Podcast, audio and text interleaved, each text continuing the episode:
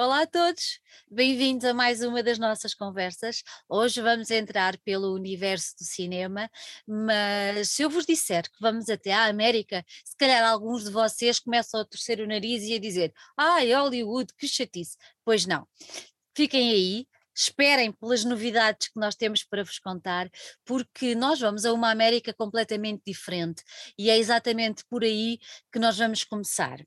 Para viajar comigo até aos Estados Unidos uh, a nível cinematográfico, tenho comigo o Carlos Nogueira, que é o programador do ciclo de cinema Outsiders. Tenho que fazer um, um, um, um parênteses, uh, adoro o nome acho o nome maravilhoso, faz-me lembrar filmes da década de 50, década de 60, assim uns bad boys, mas pronto, já lá vamos descobrir isso tudo. Mas em primeiro lugar, Carlos, quero agradecer o facto de estar aqui hoje, de ter aceitado o nosso convite para vir conversar connosco um bocadinho e seja muito bem-vindo às nossas conversas. Muito obrigado e o prazer é todo meu. Vou começar exatamente pela brincadeira que eu fiz com o nome. Porquê Outsiders? Não foi fácil a escolha. Uh, hesitámos imenso, houve vários, fizemos uma shortlist. A ideia era que fosse um nome, bom, obviamente, que fosse relativamente, que entrasse no ouvido, não é? Que fosse catchy, uh, que funcionasse em português e em inglês. Evidentemente que não é fácil encontrar uma coisa que seja traduzível. Uh, Lembrámos-nos de outsiders, porque realmente uh, os, uh, um outsider é uma pessoa que está fora de uma. o que quer que seja, mas que seja um. mainstream uhum. ou algo que seja considerado padrão uhum. e justamente os nossos filmes Bom, para já o nome funciona, eu acho que é uma palavra que toda a gente entende, mesmo que não saiba inglês, e os filmes são justamente aqueles filmes que estão fora do padrão de cinema americano, como é habitualmente uh, reconhecido, o cinema de Hollywood. E este é, evidentemente, um cinema que não, que não. pertence a Hollywood. E agora vou ter que lhe perguntar, porque uh, quem, quem, o Carlos é o programador, mas isto é uma iniciativa da Fundação Luso-Americana para o Desenvolvimento. O que é que levou a Fundação a criar, a trazer até nós, em boa hora digo eu, um ciclo de cinema independente norte-americano? A ideia surgiu, a FLAT tem uma nova eh, direção uhum. já desde há três anos e uh, este programa foi feito em 2019 e fechado em 2019. Depois aconteceu aquilo que nós todos sabemos. Esta nova administração da FLAD resolveu um, abrir um bocadinho o leque de atividades para as artes, a cultura e a exibição de determinadas formas de arte. Nessa altura escolheu duas, eh, uma grande exposição da sua coleção de arte, que já que teve lugar em 2020, em setembro do, do ano passado, em, no MAT, em Lisboa, e que irá uh, prosseguir para os Açores no próximo ano, em maio, e uh, o cinema. E foi aí contactaram, deram uma relativa carta branca e, uh, e eu, uh, bom, escolhi este, este tipo de cinema sobre o qual iremos falar, evidentemente, com mais, uh, com mais pormenor.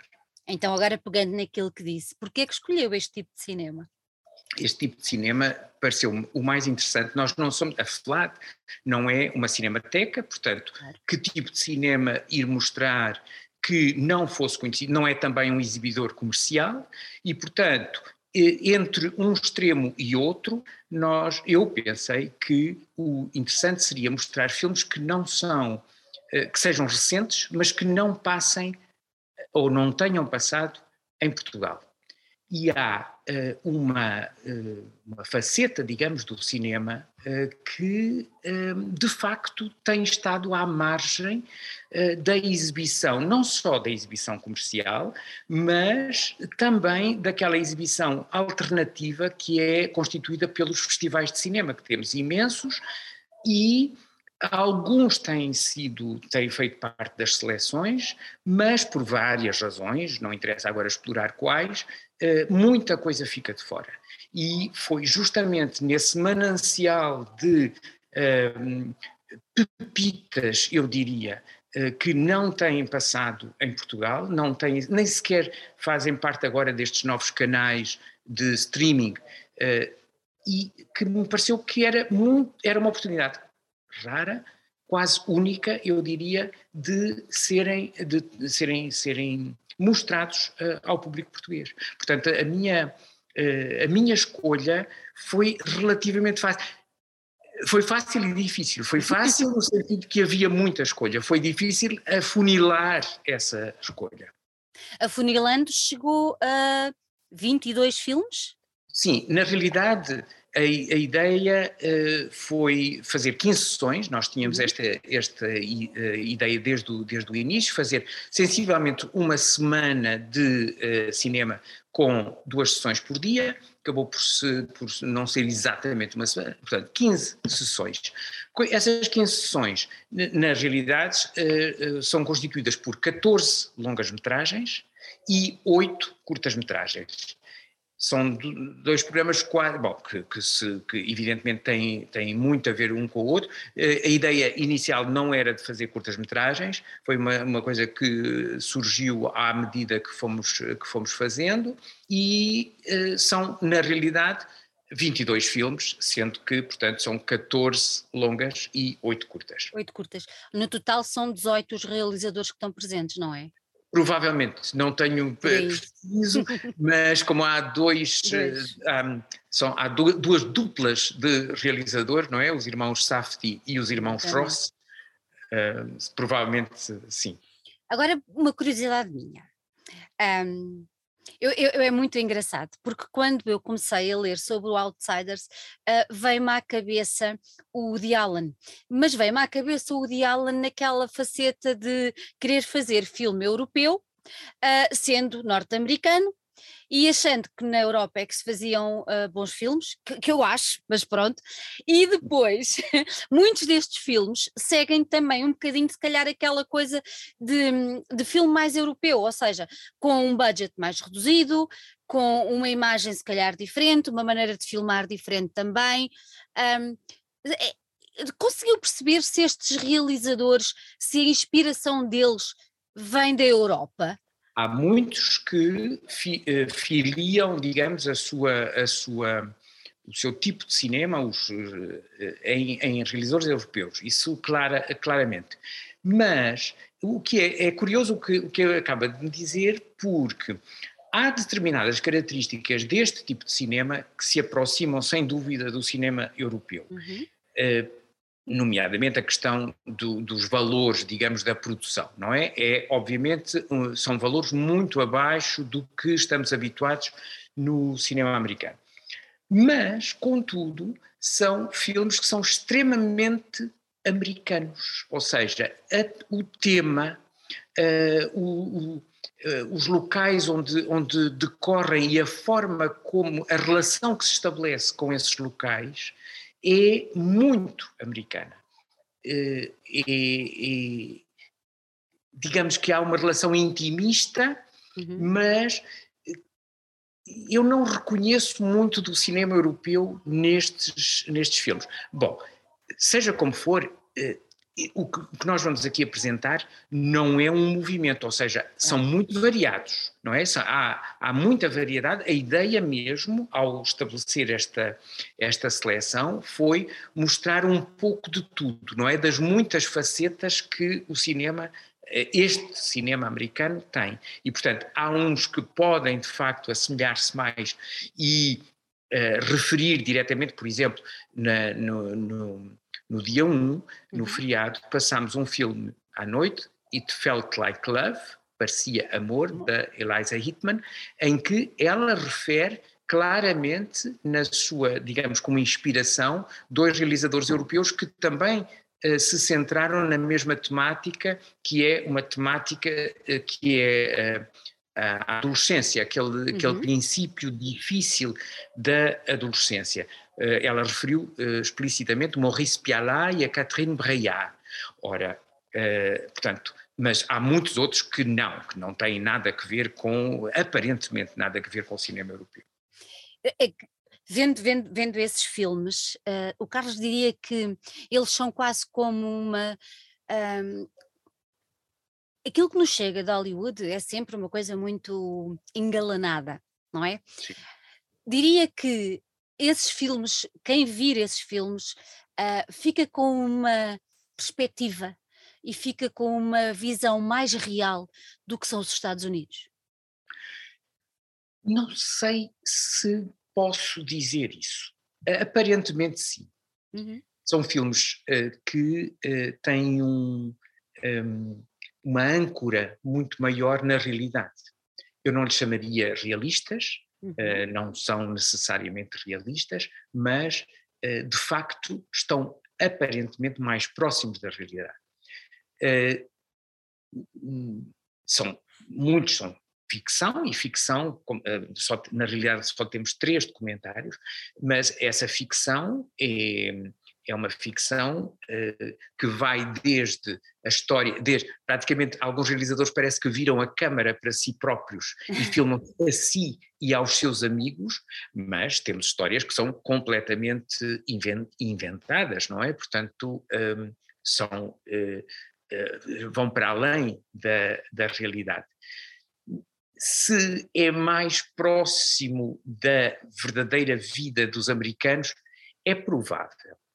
Mas temos muito cinema, é preciso não esquecer que temos muito cinema. Atenção, não se pode uh, olhar para estes filmes como anti-cinema uh, uh, de Hollywood. Eu gosto imenso do cinema de Hollywood. É outra coisa, é outra coisa. E no cinema de Hollywood temos alguns cineastas que também falam dos nossos, do, dos nossos problemas é, há, à partida, uma diferença abissal, que é a questão dos meios. De uhum. facto, estes cineastas têm eh, meios muito reduzidos em relação, só eh, para lhe dar um exemplo, o, uh, os, existe um prémio que é atribuído habitualmente no, um pouco antes dos Oscars, que são os Independent, Independent Spirit Awards. E para ser elegível para esses prémios, é preciso que as produções não tenham o orçamento dos filmes não tenha ultrapassado 22 milhões de dólares. Portanto, uh, está a ver? Portanto, consideram que um filme independente é um filme que fique abaixo, abaixo. de 22 milhões de dólares.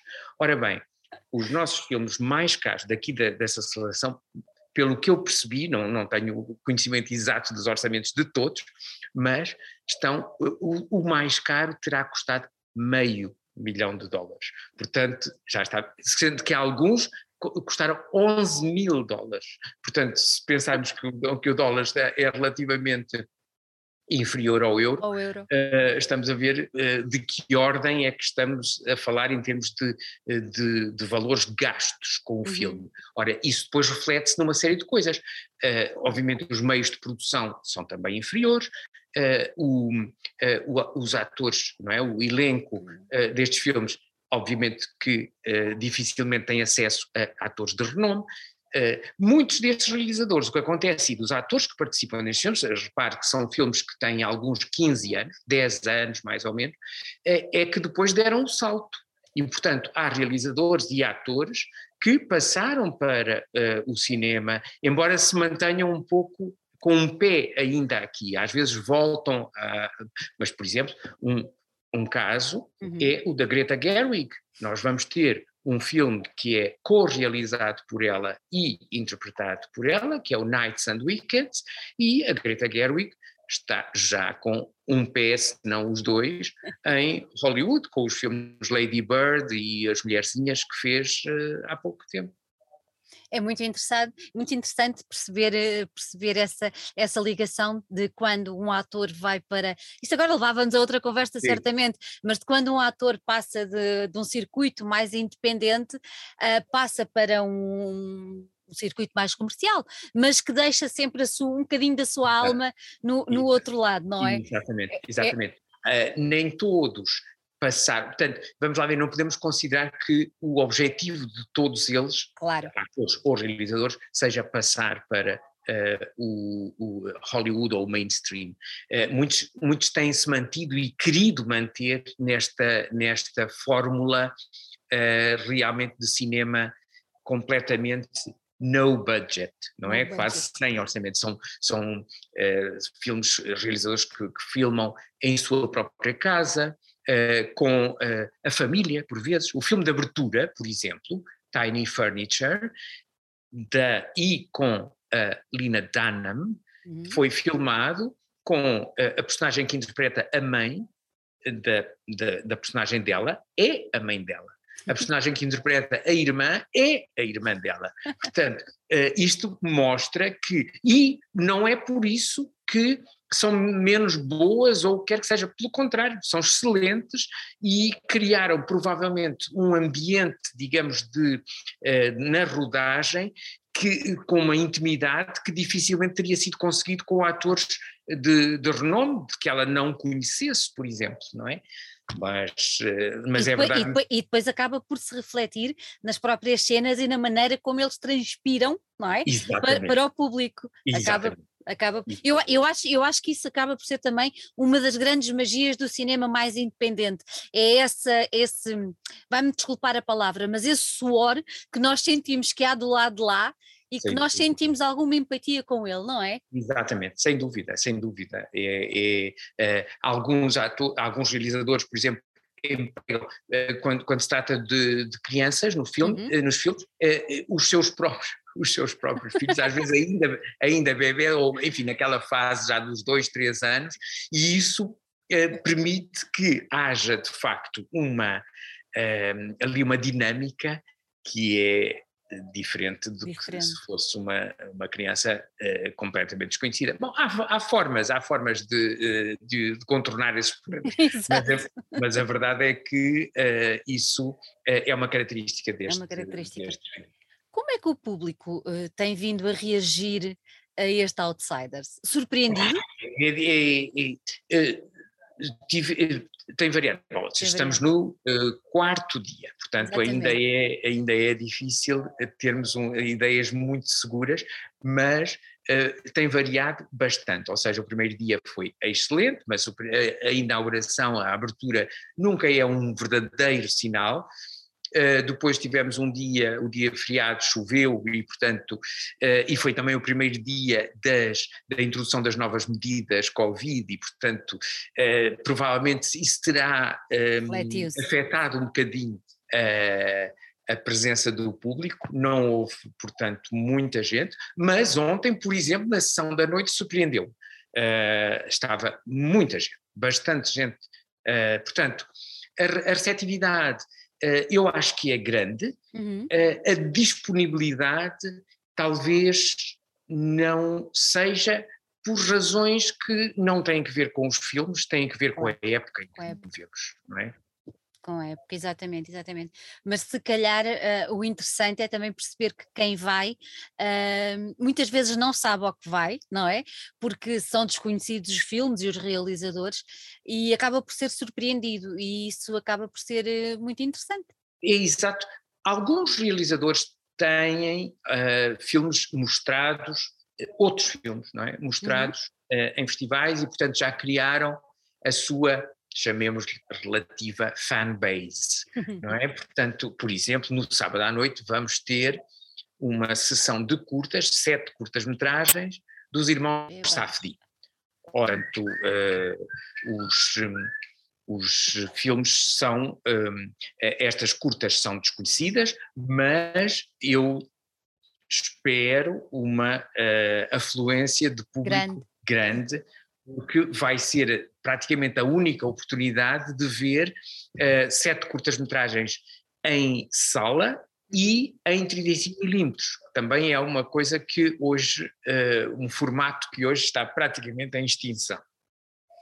Já agora que falámos sobre o que vai acontecer no sábado, o que é que vamos poder ver mais até ao final do ciclo? Bom, todos os filmes são muito bons. Claro que é, é, é sempre difícil, tem pedido eh, para eu fazer uma, enfim. Eh, uma escolha. Uma escolha. e é, é, é, difícil. Mas eu posso referir uh, alguns dos meus, não exatamente favoritos, mas daqueles que me parece mais interessantes interessante uhum. para, digamos, dentro do grupo. São aqueles realizadores que são inteiramente desconhecidos em Portugal. Nós temos hoje, por exemplo, à noite, uh, uma, um, um, filme de um realizador, chama-se chama In the Family, o Patrick Wang é o realizador, tem três filmes realizados até agora, este é o primeiro filme, nunca foi exibido em Portugal, nenhum dos seus filmes. Nós temos no uh, domingo à tarde um documentário chamado Chupitolas, que é o nome de uma rua em New Orleans, de dois irmãos, do Bill Ross e do Turner Ross, que já têm uma obra considerável. Uhum. Nenhum dos filmes deles foi exibido em Portugal. E vamos, este Chupitolas é excelente. Temos nessa noite de domingo The Mend, do John Magary, que é também um realizador completamente desconhecido. Uma coisa que talvez seja duas interessantes de pôr em relevo uhum. é o filme de encerramento, o filme com que vamos encerrar The Rider é o filme de, da realizadora Chloe Zhao, que é a última, mais recente galardoada com o Oscar, portanto, realizadora do Nomadland, premiado, uhum. portanto, no início deste ano, e este filme é o filme imediatamente anterior uh, ao Nomadland. Nomadland. Quando nós fizemos a seleção, justamente não havia ainda Nomadland. E, portanto, a minha ideia foi justamente mostrar uma realizadora completamente desconhecida e excelente. Ora, depois, obviamente, uh, veio o Oscar, veio inclusive um filme mais recente da, da Marvel que está aí em exibição. O, segunda, o segundo aspecto que eu gostava de pôr em relevo é que vamos ter a presença de um realizador, que é o realizador Joe Swanberg, que vem apresentar dois filmes uhum. e dar uma masterclass na Faculdade de Belas Artes. Ora, os dois filmes que ele vem, uh, enfim, dele e que vem apresentar são Nights and Weekends, na segunda-feira, dia 6, uhum. às 9h30, e All the Light in the Sky, na terça-feira, dia 7, também às 9h30. A masterclass será às 5 da tarde na faculdade, no grande auditório da Faculdade de Belas Artes. São, assim, obviamente, as, as coisas que, que me ocorrem neste, neste momento. Temos mais alguns, mas não vamos fazer aqui uma, uma enumeração exaustiva dos filmes todos. O programa está um, consultável, bom, existe o, o, programa em papel, o, o, muito bonito programa que nós temos, e existe também no site da, da FLAD. Da FLAD. Será esta a primeira edição do Outsiders? Vamos ter mais edições de Outsiders? Há uma intenção que já foi tornada expressa pela uhum. Presidente da FLAD no dia da abertura, a doutora Rita Fadan, claramente referiu-se a esta edição como a primeira.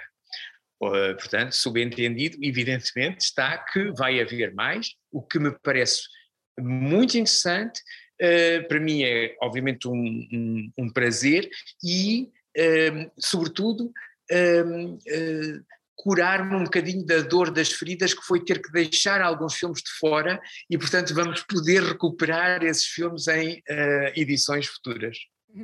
Leva-me a dizer que material não falta. Não, não falta não. Temos material aqui para alguns anos, garanto. Para alguns anos. Há pouco o Carlos referiu a exposição que vai até aos Açores, mas o ciclo também vai acompanhar o ciclo a exposição? Não, Açores. Já temos datas, vai uh, ser na Ilha Terceira, uhum. em dois locais, na, na Praia da Vitória e em Angra do Heroísmo, será no final de março. Portanto, a abertura, a primeira, a primeira sessão será no dia 31 de março e depois, uh, portanto, vai decorrer em dois fins de semana consecutivos, quatro dias em cada uma dessas uh, localidades. Nervoso com essa expectativa de levar um outsider aos Açores? Uh, não nervoso, nem apreensivo, muito contente é evidentemente uma incógnita, vamos, incógnita, vamos ver uh, a receptividade que eh, vamos ter, uhum. é sabida da relação uh, dos Açores com os Estados Unidos e da Ilha Terceira em particular, uh, de, de, devido à, à presença da, da base que está reduzida, mas ainda, ainda existe. Está. Hum. E, portanto, uh, sim, vai ser, é, é, muito, é, é, muito estimulante esta, esta ida de, com uma mostra de cinema independente americana aos Açores. Eu acho que sim. Carlos, muito obrigada por ter estado aqui connosco. Desejo-lhe um resto de, ia dizer festival, não, um resto de ciclo com muito sucesso. E, muito obrigado. E espero ouvir bons ecos da ida aos Açores e notícias da próxima edição do Cá Ciclo Outsiders. Exatamente, sim senhor, com muito gosto. Obrigado. muito obrigada.